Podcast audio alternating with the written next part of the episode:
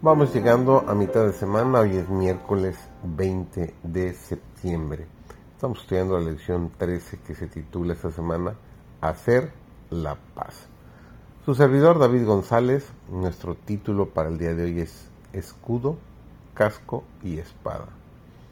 Todos los que se alistan bajo la bandera ensangrentada del príncipe de la vida, de allí en adelante considerarán a Satanás como un enemigo, y con la fortaleza de Dios se opondrán a él como a un adversario mortal.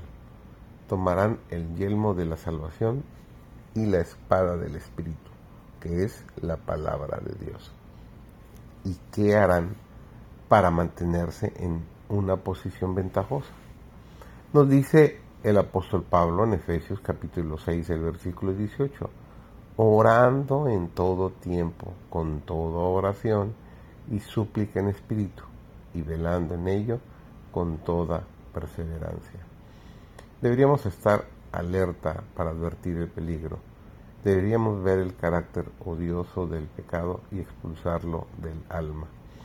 Los hacedores de la palabra saben que en Jesús hay poder que llega a ser de ellos por la fe. Están vestidos de la justicia que Dios aceptará porque es la justicia de Cristo, cubiertos de la armadura de Dios, la panoplia del cielo, resisten con éxito los engaños de la serpiente. Pregunté al ángel por qué no había más fe y poder en Israel. Me respondió, soltáis demasiado pronto el brazo del Señor día del trono con peticiones y persistid en ellas con firme fe.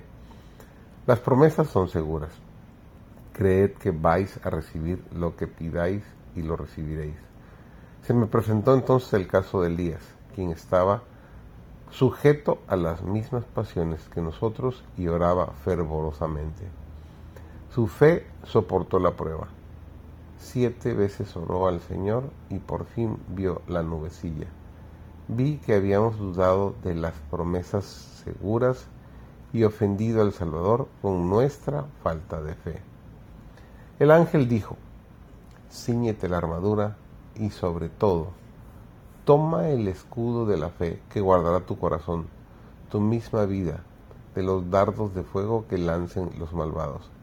Si el enemigo logra que los abatidos aparten sus ojos de Jesús, se miren a sí mismo y fijen sus pensamientos en su dignidad, en vez de fijarlos en los méritos, el amor y la compasión de Jesús, los despojará del escudo de la fe.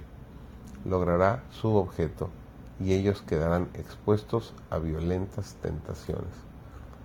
Por lo tanto, los débiles han de volver los ojos hacia Jesús y creer en Él.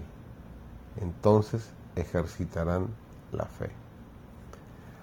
La familiaridad con las escrituras agudiza la capacidad de discernimiento y fortifica el alma contra los ataques de Satanás. La Biblia es la palabra del Espíritu, que nunca dejará de vencer al adversario. Es el único verdadero guía en todos los asuntos de fe y de práctica. La razón por la cual Satanás tiene tanto control sobre la mente y el corazón de los hombres es que no han hecho de la palabra de Dios su consejero y todos sus caminos no han sido probados mediante la prueba verdadera. La Biblia nos mostrará el curso que debemos seguir para llegar a ser los herederos de la gloria.